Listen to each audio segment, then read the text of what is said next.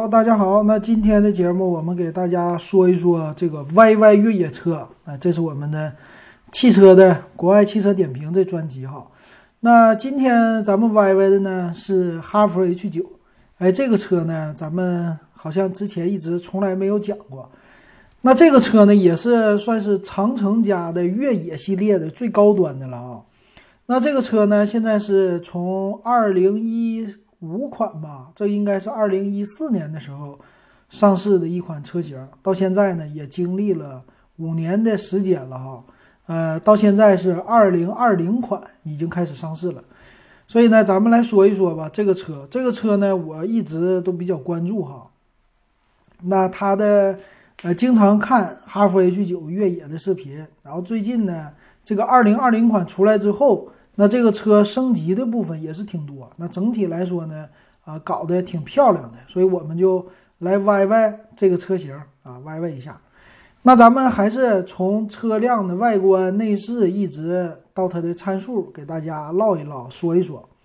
那首先来说这个外形呢，做了一个很大的变化，哎，这是叫中期改款的一个车型啊，是呃二零二零款。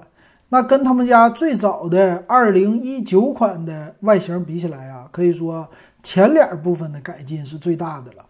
那这个车呢，我们也知道，这是哈佛家呢，他们家当年是属于逆向，这算是普拉多啊，丰田的普拉多的一款车型了。那从最开始的应该是逆向，呃，哈弗 H 六那款是逆向 CRV 吧？CRV 还是那个什么？二 V 四啊，这个我我就不太清楚了啊。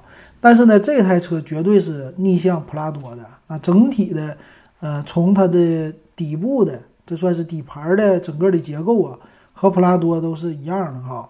所以这个车呢，上市之后啊，在二零一五款上市的时候，它的前脸呢，呃，造型很哈佛啊，就和哈佛家的造型非常的像哈。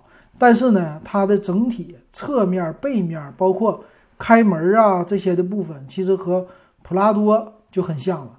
然后这个车型呢，当年也是对标着普拉多的。那它最厉害的时候呢，就是口碑啊，在国外啊得到的口碑也是很不错的。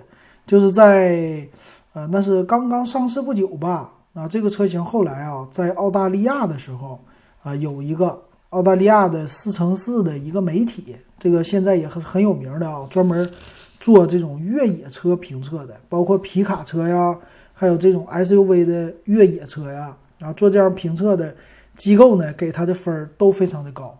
所以其实它的整体的越野的性能啊什么的，跟普拉多看起来是非常的像的哈。那之前的二零一五款的前脸呢，看起来特别的虎实，但是呢，整体的前脸啊。也没逃出哈弗 H 六这种车型的一个造型，就中间的一个比较圆润的中网，然后两边的车灯呢也是非常的圆润的这种造型。但是呢，我们知道，呃，现在呢，丰田家的车型越来越硬朗化了。那之前的普拉多呢，它的造型也是比较圆润，但是到了后期到现在呢，越来越有力量感了，在正面。所以这个哈弗的二零。二零款这 H 九呢，也是做了这方面的变化。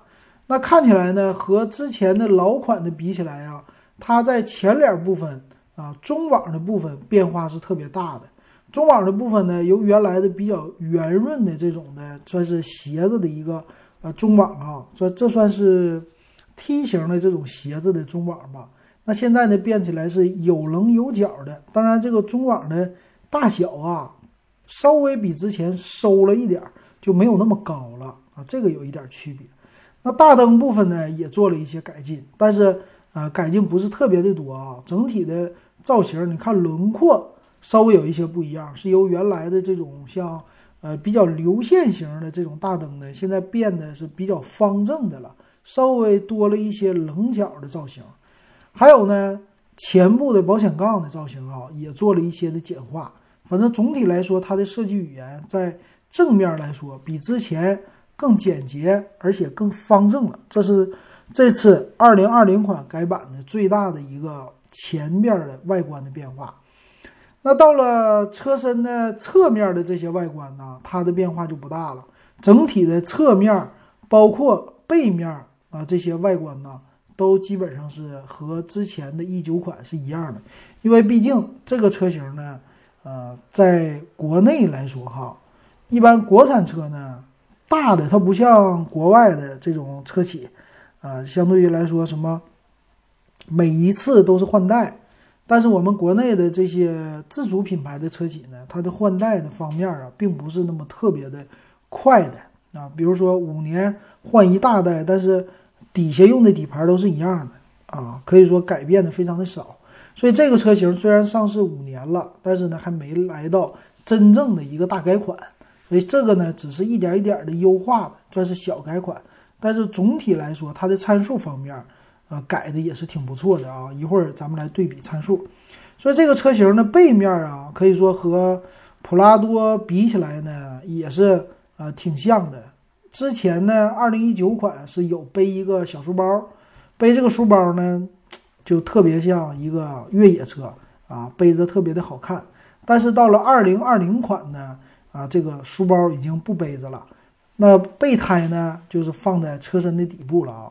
那这个也是挺好的一个方式的，因为很多人他们也反馈嘛，这个车型如果重度越野的时候，你背这个书包，这个后后车门拉开的时候，它后边有一个铰链，这个铰链呢承重太高的话，呃，容易呢就是歪了啊。车门说重度越野的时候形面比较大的话，对车门有影响。那备胎呢放在底部啊，相对于来说就比较好拿。但问题是呢，这个东西好拿了，有一些人还是比较喜欢这种备胎的造型啊，它就不是特别的好看了哈。但是其实现在还行啊，我觉得这外形还行。当然，普拉多也是有那种不带书包的，嗯，还是有很大一部分的人喜欢带书包的这种的车型哈，包括我一个啊，背着一个书包就感觉挺酷的啊，这种感觉。那这是它的一个外形哈。那内饰呢，其实变化就不是特别的大了哈。内饰的话呢，相对于来说，就和呃最老的咱们说一五款，那总体来看的话呢，并不大啊。就整体的呃这种造型啊，没有太多的一个改变，只是说在挡把上啊，跟老的一五款比起来，挡把呢由原来的这种呃比较粗的立式的。大一点的挡把变成了现在属于叫，这算是什么飞机的这种的推拉的这种推杆啊，或者说电子的这样的啊。那其他方面呢？它的方向盘呢，这个造型就稍微比较老旧了。方向盘的造型呢，还是四辐式的这种方向盘，一看就是一个比 比较传统的老旧的越野车的这种的造型哈。但是呢，它的中控的位置啊。呃，虽然和之前一样，但本身一五款的中控的造型已经，呃，做的已经很不错了哈。当然没有这些现在说的大屏啊、巨屏这种导航，但是屏幕呢也是不小的，在正中间的位置，然后上边有一些储物台，然后底下呢就是一堆按键了啊，有什么呃锁的按键，有这个越野的模式的按键，这是在挡把旁边。然后控制空调啊、收音呐这些的很多的键子特别的多，那能看出来像一个越野车比较传统的这种的样子哈。但是呢，造型又比较的新颖啊，就是内饰颜色方面做了一些优化啊。但是总体来说哈，还是有点偏旧的啊。这个和普拉多我们说造型方面呢，呃，改版普拉多的内饰还是有一些改版的，但是哈弗 H 九啊。在老款、新款的内饰都没有什么太大的变化，所以最主要的变化还是来自于车的里边和车的外观的车头的部分哈。那其他方面呢，就是它的座椅了。这个座椅的话也没什么太多说的哈，它不会像这种 MPV 一样的特别特别的软和啊。它的座椅呢，相对于来说也还不错，包裹性什么的看起来哈不错。我也是。去二手车市场的时候坐过一下啊，但总体感觉还是有点偏硬的，不是 MPV 那种感觉啊。这种的座椅，那其他方面呢，咱们就来看一看这个参数方面的一个变化了哈。那参数方面呢，我们就略过了中间的那些年代的车型，我们从它最初上市的一五款到现在的二零二零款，这五年的这车型的一个变化。我们拿呢，先是最低配这种车型做一个比较。最低配呢，这个二零一五款是厂商指导价二十一万九千八，现在呢是二零二零款是二十万九千八，整个的指导价下降了一万块钱。那看看整车的一个变化到底是多少哈？那当然了啊，二零一九、二零一五款呢用的是国五的这种排量，最新的呢是用的国六的标准哈，这个不一样。那一五款呢，他说上市的时间是一五年六月，那我之前说一四年说错了哈。那最新款的呢是一九年的八月，正好用了五年的时间哈。那看一下车身的整体的变化呢，车长是。呃，四八五六就是四米八五的一个长，宽呢一米九二，高呢是一米九，轴距两米八。那整体的外观，最小离地间隙二百零六毫米，就是二十厘米的一个间隙。那整体都是没有变化，包括油箱都没有变化。那发动机方面呢，它就稍微有一点变化了啊。老的一五款呢叫 GW 四 C 二零。那这个新款呢是二零 B 啊，多了一个 B。那他们俩呢都是二点零 T 的涡轮增压的。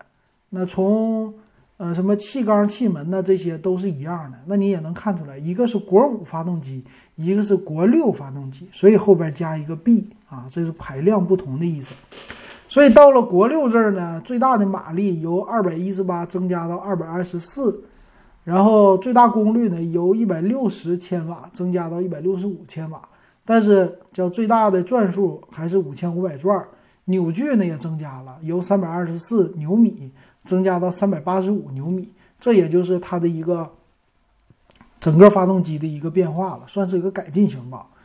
然后最有意思的是，二零一五款这发动机呢，支持的油是九十五号，但是现在呢，二零二零款这里写的直接是。九十二号的汽油哈，其他方面的缸体呢是铸铁的，缸盖是铝合金的啊，这么一个可以说就是一个改进版的发动机。但是在变速箱的领域呢，变化就比较大了。这个呢，老款呢是六速手自一体的，就是六 AT 的变速箱，现在是八 AT 的。那整个的这个变速箱应该是之前的报道是国内的变速箱的厂子提供的啊，但最近的这个我就不太清楚了。但是能看出来哈，这也是最近科技的一些发展啊，就是变速箱企业八速手自一体的变速箱很多了啊，所以这个做一些优化。那这方面呢，变速箱的优化来说，对整个车啊油耗应该是比较大的一个啊，就是和之前有一个区别的吧哈。但是越野的时候啊，或者干嘛的时候，这个一般来说你也看不出来太多。然后驱动方式呢，都是前置的四驱，那适时四驱，多片离合器，有一个中央差速锁，然后叫双叉臂式独立悬架和多连杆后边的非独立悬架，那这些都一样。但是呢，助力方式啊，由原来的液压助力变成了电动助力啊，这个是不一样的哈。那整个的车的轮胎都是前后盘式制动。轮胎的尺寸呢也都一样，背了一个全尺寸的备胎，然后是二六五六五十七寸的一个轮胎，相对来说比较宽大。那整个的安全配置呢，这个车型也很像啊，就是啊六个气囊，主副驾驶气囊，前排侧气囊，然后前后排的侧的气帘儿啊，这个是，然后呢。胎压监测这些都有，安全带未系啊，然后车身稳定系统啊，ABS 防抱死啊，牵引力控制啊这些都有的。那驻车的雷达呢？他们俩也都是一样的，就是前后都有雷达，最低配的版本都给你哈。然后倒车影像也有，定速巡航也有。那驾驶模式方面呢？新款的多了叫运动、经济、标准、越野、雪地，你都可以选。老款的好像不能选。那新款呢也多了一个发动机启停的技术，其他什么上坡辅助、自动驻车、陡坡缓降这些老款都有，新款也都一样的啊。但是新款呢和老款不一样的是标配了中央差速锁，也就是说带了一把锁的越野车。那具体你像我们这些小白，我们都不懂。呃，一般的说说买这个车有什么？有三把锁，三把锁叫前桥差速锁、后桥差速锁、中央差速锁。差速锁是啥意思呢？简单来说就是，呃，叫限制你的轮胎打滑的。这个说白了哈，就是我们一般的四驱车就四个轮一起驱动，就四个轮同时动啊。别的车呢叫两驱车，前置前驱、前置后驱。前置前驱啥意思呢？就是前面一个发动机啊驱动前面的两个轮子，也就是你两个前轮由发动机来驱动的，后边两个轮就跟着转，就干这个的。但是呢，你看啊，无论是你是两驱还是四驱，一旦你的车呀啊就是打滑了之后，比如说你遇到一个坑过不去了，你有一个轮胎滑了，那另外一个轮胎呢，它也得跟着转啊，就是说你少了一半的一个抓地力，你这车就陷了，出不去了。但是呢，四驱车呢，它的概念就是有了差速锁之后啊，你本身有这个四驱的时候，四个轮一起动，那这个和卡车一样，四个轮一起动的情况下呢，你这个轮子如果有三个线了，那剩一个，这个抓地力不够；有两个线了，那又剩两个，抓地力不够啊，打滑什么的啊，走不出去了啊。另外那个轮子呢，它就没有力气了嘛，一直都在空转。可是到了这个有中央差速器呢，这个东西啊，起到的作用就是说，让你一个轮儿转，另外一个轮别转了啊。然后这样的话呢，你动力分配到专门转的那个轮，然后它就获得的力气更大了，滋儿就出来了，就干这个的。简单来说，就干这个的啊。所以这样的话呢，它配了一个中央差速锁啊，啊具体是中央差和前差后差到底怎么控制，咱们就不说这个理念了，我也搞不懂。反正呢，多了一个中央差速锁，这个配置比原来便宜了一万块钱情况下，多了一个这个东西，最少值三千块啊，就这个意思。还可以呢，选装前叉后叉。那老版呢，就只有选装一个后桥差速锁，中间的都干脆都不带啊。所以这是它的新款的最大的一个变化啊，也是很多媒体现在给它的啊报道的时候的呃强调的地方。那这种车型呢，最低配啊都没有天窗，那铝合金的轮毂都是带的，然后车顶的行李架啊，车内中控锁、遥控钥匙、无钥匙启动、无钥匙进入这些全都带，都标配的。那新款呢，竟然还给你带了一个车身侧面的脚踏板，这老款都没有哈，可以说这升级也挺猛的。那方向盘材质也是真皮的，支持呢四项调节，就上下前后的调节，多功能方向盘啊，叫方向盘换挡，就是拨片这些东西。那老老款和新款比较呢，液晶的仪表啊，老款没有，新款呢直接上了一个七寸液晶的。然后座椅方面呢，老款是有织物座椅的最低配，但是新款呢直接给你来个仿皮啊，仿皮的话呢。就相对于来说，就高级感更多一些，但是不是冬暖夏凉哈，这个和织物不同。那座椅调节呢也比较多了，前后靠背高低啊，这是很多国产车型都有的，这没啥说的了啊。那其他方面呢，后排支持比例放倒，都带中央扶手，后排的杯架这些都有。那老款新款呢不一样的是，这个屏幕新款呢是九英寸的触摸屏。啊，新老都带 GPS 导航、蓝牙车载电话，但是新款呢支持了 CarPlay 的，CarPlay 就是接苹果的手机可以映射了啊，这是呃系统的一个支持。然后系统呢没有了插 TF 卡的地方啊，就是这个车机啊只有 USB 了啊，但是后排多了两个 USB，老款呢还是 CD 机啊，这个挺有意思啊。那在车身的扬声器，就是喇叭方面啊，老款是六到七个喇叭，新款呢直接是八个喇叭啊，在喇叭方面也有增加。然后还有就是灯光，近光、远光的话，由老款的氙灯变成现在的 LED 的灯，而且呢叫什么矩阵式 LED 啊，全系都有这个叫日间行车灯。那车灯的雾灯呢都是卤素的，这些都支持的啊，挺有意思。然后电动车窗这些都有了，电动的外后视镜啊，电动折叠都是标配的啊，确实挺多的。然后后雨刷，老款是叫后感应雨刷，新款呢就没说是感应雨刷了。那空调呢，全都是自动空调，这就是老款和新款的一个区别。那可以看出来哈，这个新款呢，最主要的、最大的区别呢，就是变速箱啊，还有一个就是中央差速锁，而且呢，售价更低了。从这儿能看出来，这个哈弗 H 九的一个变化，确实是变化的，呃，更符合消费者的一个需求了哈。那现在这个二零二零款呢，当然从二十万九千八啊，再加两万，二十二万九千八，二十三万五千八，一直到二十七万两千八，就是最贵的这种的车型啊。那咱们来看一下它的差异主要是在哪儿哈？那这个呢，主要是给那些，嗯。怎么说呢？喜欢哈弗 H 九的这种客户来准备的。一般来说呢，买低配的人有，但是不差钱的，一般都是买顶配哈。那这个车型的顶配和低配呢，他们差的是什么呢？中间这几个啊，它很有意思，就是低配是前三个啊，高配上三个，一共是六款车型。那整个车系呢，现在二零二零款呢是没有柴油机的，都是汽油机。那它们差在最哪儿呢？高级别的车呢，有主动刹车、主动安全，然后 ACC 自适应巡航这个东西，车道保持。然后再高级一点呢，就是有三百六十度全景影像，这除了最低配以外都有。还有呢，自适应的巡航啊，这个牛。还有呢，就是标配了啊后桥的差速锁啊，这是高级一点的。但是前桥差速锁要你自己来装。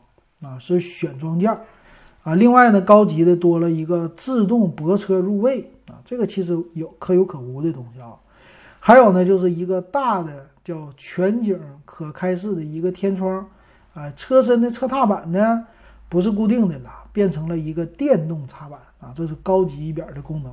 然后最高级的呢是有啊，这个叫方向盘加热。座椅材质呢，只有最高配的是真皮的座椅材质。啊，那当然啦，再高级别的这个高级功能就是加热、通风、按摩啊，这个是顶配和次顶配这两个车型有的哈。中间有一款车型是带，啊不是，中间两款车型是只带座椅加热的功能的啊，这个挺牛的。然后，呃，反正我感觉呢，看起来都是一些舒适性的配置啊，还有后排座椅加热、后排座椅通风。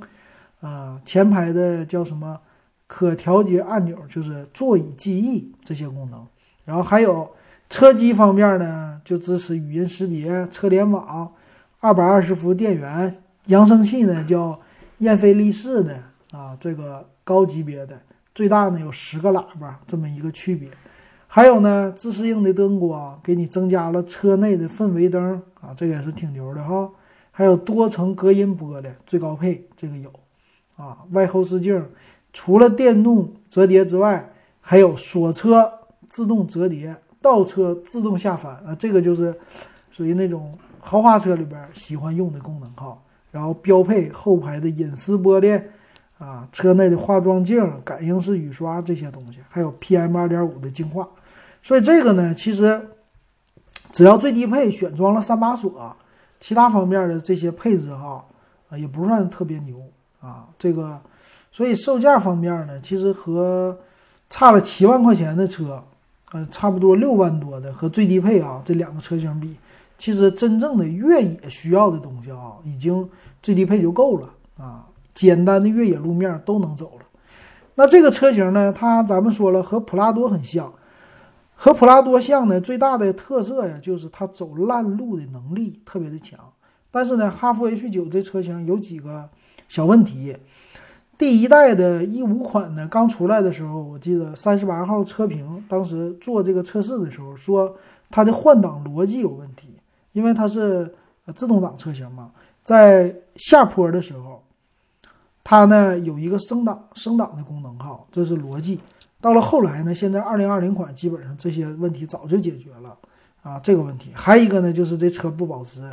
这个车不保值呢，要体现在现在的这个老款的车型哈，啊，老款的车型呢，咱知道最早的就是五年前的车型了。那正常一个五年前的二手车的话，一般来说是跌一半，这么一个售价，啊，那你算呗，买的时候这车的顶配要是呃将近三十万的话，现在这车也就值十五万。我最近呢去了二手车市场，啊，这个车我还真看了，看了以后呢，确实啊，这个车最最好的地方特别适合北方人，北方人呢特别喜欢大车，啊，这个油耗其实并不是特别特别的在乎，最要是要车大，啊，看起来就是呃装啊，是这个意思。所以这个车呢很像普拉多啊，这个外形外观，呃，开起来特别的大，所以这个车呢在北方呢。受欢迎的程度比较高啊，就为了这个外形的。那这个二手车市场呢，我看了，基本上这个车型呢，它的公里数啊，五年都能给你跑到个九十万公里，甚至呢更高的公里数的。售价呢，这个二手车商商，我看了一个二零一五款的最高配，他说是顶配，什么三把锁都带啊，而且轮胎呢换了四个 AT 胎，那这车型报价十四万啊，那你。讲价的话，也就是得讲个一万多块钱吧。那昨天呢，我也听了一些车媒体的节目哈，他们也说这车型呢最大的问题就是不保值啊，确实降价太快了，一年给你降个几万都是没有问题的啊。卖的时候啊，相对于来说不好卖。还有一个问题呢，要是买二手的话，这个车型呢，它的相对于来说啊，质量就。有一点堪忧，什么意思呢？就是啊，很多人拿出去重度越野啊改装，这个越野呢越野的狠了一点它，毕竟车里边来回颠的呀，啊，然后还有底盘磕碰啊这些的，相对于来说可能会比别的车多一些哈。但是呢，哈佛的质量啊，咱们说国产车其实质量并不是特别的差哈，没有以前想的那么差，而且呢，它毕竟 copy 一个东西。之前呢，哈佛的 H 六卖的确实也不错，挺好的。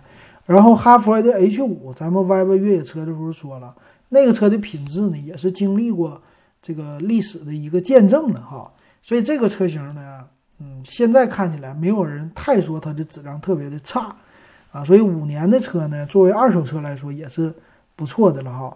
那新车呢，全下来的话，二十万九千八，这个全下来的价格啊，二十多万。啊，基本上就是买一个，呃，算是，这算是什么豪华车里边，或者说豪华车的一个入门级吧。合资车里边的 B 级车的，也就是和它一个价格了，基本上就是这样的哈。所以相对于来说，它的性价比还是挺不错的了啊。啊，这个是今天咱们歪歪的这一点吧。然后综合的油耗呢，很多人都比较关注，但是。这个油耗呢，不是越野的油耗，它只是一个日常使用的油耗，相对于来说比较高。说自动挡平均油耗达到十一点六啊，但是真正在室内开，你就照十四五个去看吧。越野的时候，那就是二三十这么来说的了啊。呃，总体来说呢，这个车算是国产里边的最高端的啊，也差不多的是哈佛最高端的，国产里的越野最高端的。贵的应该是北京八零了，就现在阅兵的这款前面引导的车了啊。行，那今天呢就给大家简单说一下这个哈佛的 H 九。其实这个车呢我比较关注啊，梦想着开一台这样的车啊。这个我之前歪歪的这些车我都梦想开一遍哈啊，但是呢得慢慢实现这梦想。我觉得这个哈佛 H 九，如果你跑的公里数不多，偶尔出去玩一玩。啊，这个车型的话，其实还是能养得起的，这是国产车的一个，呃，比较好的地方啊，能吃粗粮，能养得起，但就是不保值，所以买二手车相对来说可能好一点。行，那今天这个哈弗 H 九就给大家说到这儿，感谢大家的收听。